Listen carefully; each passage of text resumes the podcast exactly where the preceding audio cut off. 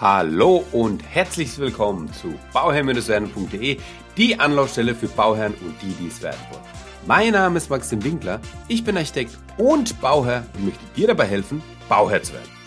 Heute möchte ich mal eine E-Mail vorlesen, beziehungsweise einen Teil davon, äh, nicht die ganze E-Mail, die mich erreicht hat und die ich spannend fand. Und dann habe ich gedacht, ja, dann, dann kann man da draus auch eine Podcast-Folge machen und gleich mal aufnehmen.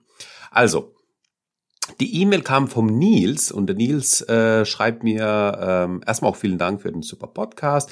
Die haben sehr viel gelernt zum Thema Hausbau als Vorbereitung für ihren Hausbau.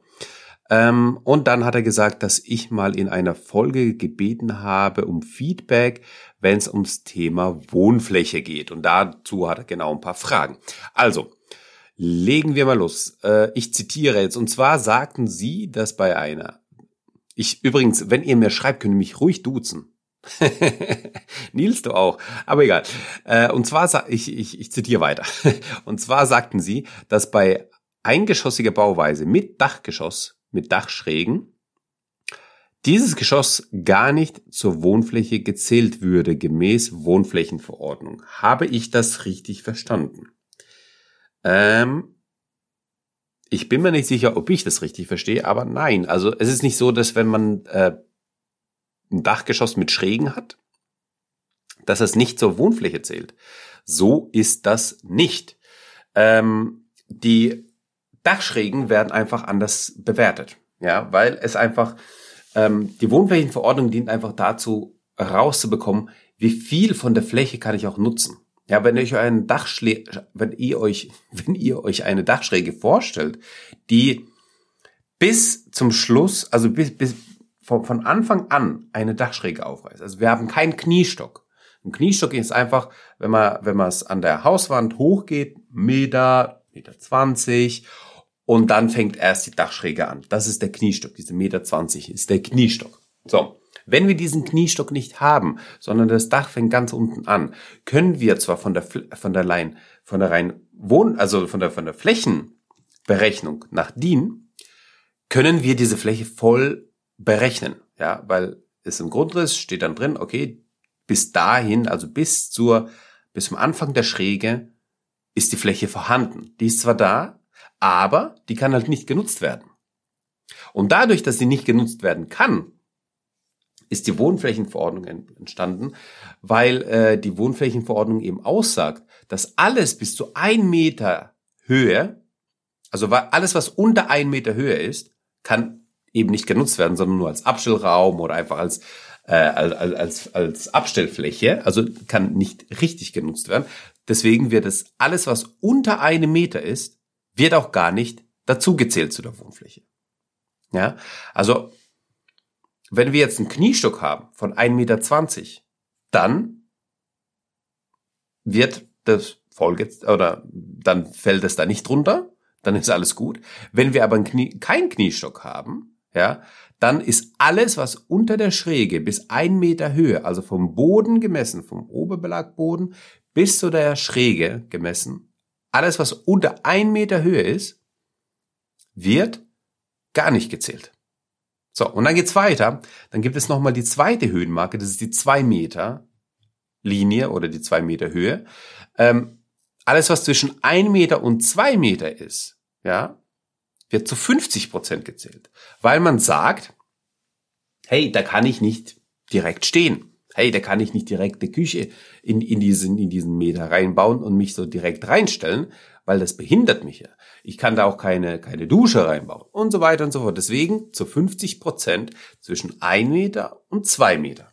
Ja, das ist eigentlich so die, die Quintessenz ähm, und, und der große Unterschied zwischen der Wohnflächenberechnung und der äh, Fläche nach der DIN. Ja, weil die Fläche nach der DIN, die zählt einfach bis zur Schräge und die Wohnflächenberechnung berücksichtigt eigentlich das mit, was genutzt werden kann, nämlich unter ein Meter nicht und zwischen ein Meter bis zwei Meter 50 Prozent. Deswegen seht ihr auch ganz oft bei den ähm, Plänen von Architekten, ganz oft im, im Dachgeschoss mit einer Dachschräge, die ähm, ganz oft die ein Meter Linie und die zwei Meter Linie. Also die zwei Meter Linie ist eigentlich immer drin, die ein Meter Linie nicht ja, ich sag mal so, nicht immer, aber die ist ähm, auch oft drin. Ja, so. Und jetzt äh, möchte ich mal weiter zitieren oder weiter vorlesen, was dann noch als weitere Frage vorhanden war. Moment. Ah ja, ja. Die zweite Frage.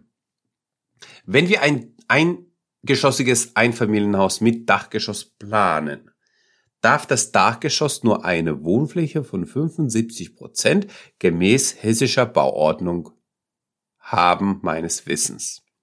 Würden dann auch die Dachschrägen abgezogen, wie auch von Ihnen beschrieben? Oder könnte ich die voll die, die volle Grundfläche bebauen, oder? Und müsste nicht mit einem zurückgesetzten Staffelgeschoss arbeiten. Meiner Frau gefällt der Landhausstil so gut. Also, die Frage, ich glaube, also ich glaube, es verstanden zu haben, Nils, was du fragst, denn ähm, ich glaube, du bringst so ein bisschen was durcheinander. Also, erstens habe ich jetzt auch erstmal in die, in die hessische äh, äh, Bauordnung reingeschaut.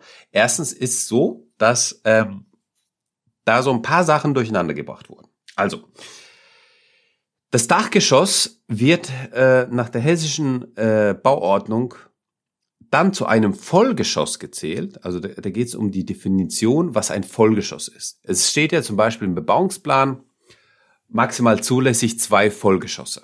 So. Und zwei Vollgeschosse zuzulassen, bedeutet jetzt einfach, dass man ja einfach gucken muss, was die Definition ist von einem Vollgeschoss.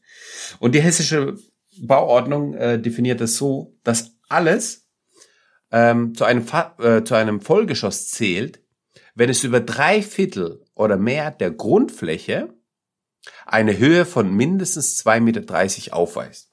Also sprich, wir haben hier nochmal eine andere, noch mal eine andere Situation, weil ähm, auf einmal kommen die 2,30 Meter ins Spiel.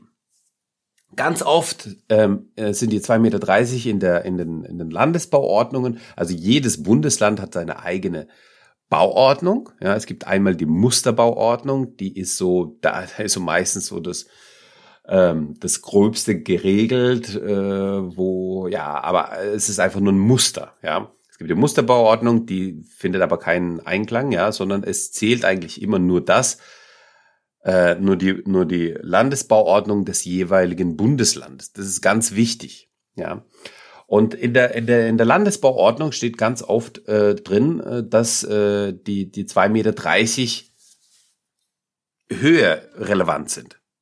Und zwar oft für die Definition eines Vollgeschosses oder auch überhaupt um ein ähm, um, um ein äh, äh, ja eine, eine Fläche als äh, zulässig zu haben. Ja, also um eine zulässige Fläche zu haben, brauche ich ganz oft diese 2,30 Meter in Höhe im Dach. Ja. Weil es gibt halt Dachgeschosse, da hat man halt nur zwei Meter oder vielleicht zwei Meter zehn, ja, dann wird es schon schwierig. Das ist zwar, und da kommt diese Diskrepanz wieder, das ist zwar dann nach der Wohnflächenverordnung mit 100 Prozent zu besetzen als, als Flächenwert, ja, weil ähm, es über zwei Meter ist, ist es nach der Wohnflächenverordnung zu 100 Prozent zählbar, ist aber nach der Landesbauordnung einfach als Nicht-Wohnfläche oder als, ja, als Wohnfläche nicht zulässig. Das ist ein ganz, ja, ganz äh, interessante, interessantes Thema. Ja, was, was greift jetzt? Was hat jetzt eine Landesverordnung, ähm, Landesbauverordnung? Oder die Wohnflächenverordnung. Das sind beides Verordnungen. Das eine ist auf das Land, das andere ist bundesweit. Und da muss man sich so, ja, ähm, ist anderes Thema. Da muss man ein bisschen tiefer gehen, wie das Ganze entstanden ist, etc. etc. Aber kommen wir zurück auf, zu deiner Frage, Nils. Und zwar ähm, muss man dann mit diesem, mit diesem ähm, zurückgesetzten Geschoss arbeiten und so weiter. Also daher kommt es auch dieses zurückgesetzte Geschoss. Ähm, in den, ich sag mal so, es gibt, es gibt Bebauungspläne, wo es eben nicht definiert ist oder wo, wo, wo man eigentlich das offen lässt, ob man Flachdach hat oder ob man ein Satteldach hat oder Fulldach oder was auch immer. Also die Dachform wird nicht definiert. aber es wird dieses Staffelgeschoss definiert. Das heißt genau so, dass man sagt, 75 Prozent der Fläche darf dann genutzt werden, ja, und dadurch, dass du, wenn du halt ein, eine Dachschräge hast, dann wird das einfach nur, also nur, nur das zugrunde gelegt, dass du auch diese 2,30 Meter hast, trotz den Schrägen, ja. Das heißt, du hast einen Kniestock, mit dem kannst du variieren, das heißt, du kannst mit dem Kniestock höher gehen, dass du aber diese 2,30 Meter mindestens erreichst bei 75 Prozent der Fläche, ja. Oder wenn du halt kein Satteldach haben willst, dann kannst du hier natürlich auch mit einem Flachdach arbeiten, musst aber diese 75 Prozent der Fläche ähm, aufweisen, also musst du das einrücken. Und dann bekommst du dieses Staffelgeschoss, was man üblicherweise so auch kennt. So. Das heißt, das eine ist die Wohnflächenverordnung und das andere ist jetzt die Landesbauverordnung. Ja. Und das, das eine hat mit dem anderen eigentlich gar nichts zu tun. So. Und ähm, die Definition eines Vollgeschosses wird einfach so definiert, dass du mindestens 2,30 Meter brauchst bei einer Fläche von, bei, auf der Grundfläche von 75 Prozent, um als Vollgeschoss gezählt zu werden.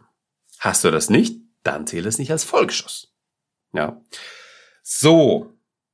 Nils, ich hoffe, ich konnte dir deine Fragen beantworten. Und ich hoffe auch, dass es jetzt bisschen was klarer geworden ist, und zwar der Unterschied auch zwischen den, dem, der Landesbauordnung und der Wohnflächenverordnung. Aber ich äh, lese gerade auch nochmal quer. Ähm, natürlich musst du hier am Dachgeschoss genauso die, die, die Wohnflächenverordnung ansetzen, wenn du die Flächen berechnen möchtest. Ja, aber das ist nicht relevant, ob das jetzt ein Vollgeschoss ist oder nicht. Ja, das, das ist so der Unterschied. Das muss man, das muss man sich einmal verinnerlichen, damit man das verstanden hat, wie das genau abläuft, wie das genau ist. Ja, und wenn man das hat, wenn man das drin hat, naja, dann passt es ja. Dann kann man es ja auch machen. So, ja, Nils, ähm, Landhausstil, super. Wenn es deiner Frau gefällt, äh, wenn du was anderes machst, wirst du einfach nicht glücklich sein. Keine glückliche Ehe. Nee, Spaß. Ähm, das ist natürlich, kann man natürlich alles machen, gar kein Problem. Und wenn du Hilfe brauchst bei dem Entwurf, wenn du Hilfe brauchst, ähm, wie es alle schon wisst, sicherlich äh, biete ich ja auch an, dass man mit mir zusammen den Weg geht und die Genehmigung macht. Und das kann ich auch deutschlandweit anbieten. Das heißt, ich kriege immer wieder Anfragen, ist das nicht zu weit für dich, wenn ich in Mannheim baue oder in Stuttgart? Und ähm, ja, mittlerweile kann ich sagen, nein, ist es nicht, weil ähm, wir sind digital aufgestellt. Wir arbeiten so, dass wir deutschlandweit bis zur Genehmigungsplanung alles machen können. Also wir gehen mit dem Vorentwurf, mit dem Entwurf, mit der Genehmigungsplanung, mit der Einreichung der Genehmigung gehen wir rein. Wir ähm, erstellen euch die Pläne, wir erarbeiten da ein Konzept zusammen und ähm, ja, und haben dann ein Traumhaus für dich maßgeschneidert und ähm, reichen das dann ein und bekommen dann die Baugenehmigung. So einfach ist der Prozess. Und dann kannst du bauen und ähm, ja, und dann wirst du auch schon bald dein Traumhaus betreten können, wenn du diesen Weg gehst. Also in diesem Sinne bedanke ich mich für das Zuhören. Ich wünsche dir noch das aller, allerbeste bei deinem Projekt Eigenheim und immer dran denken, um Bauherr zu werden, rein bei Bauherr-Werden. Ciao, dein Maxi.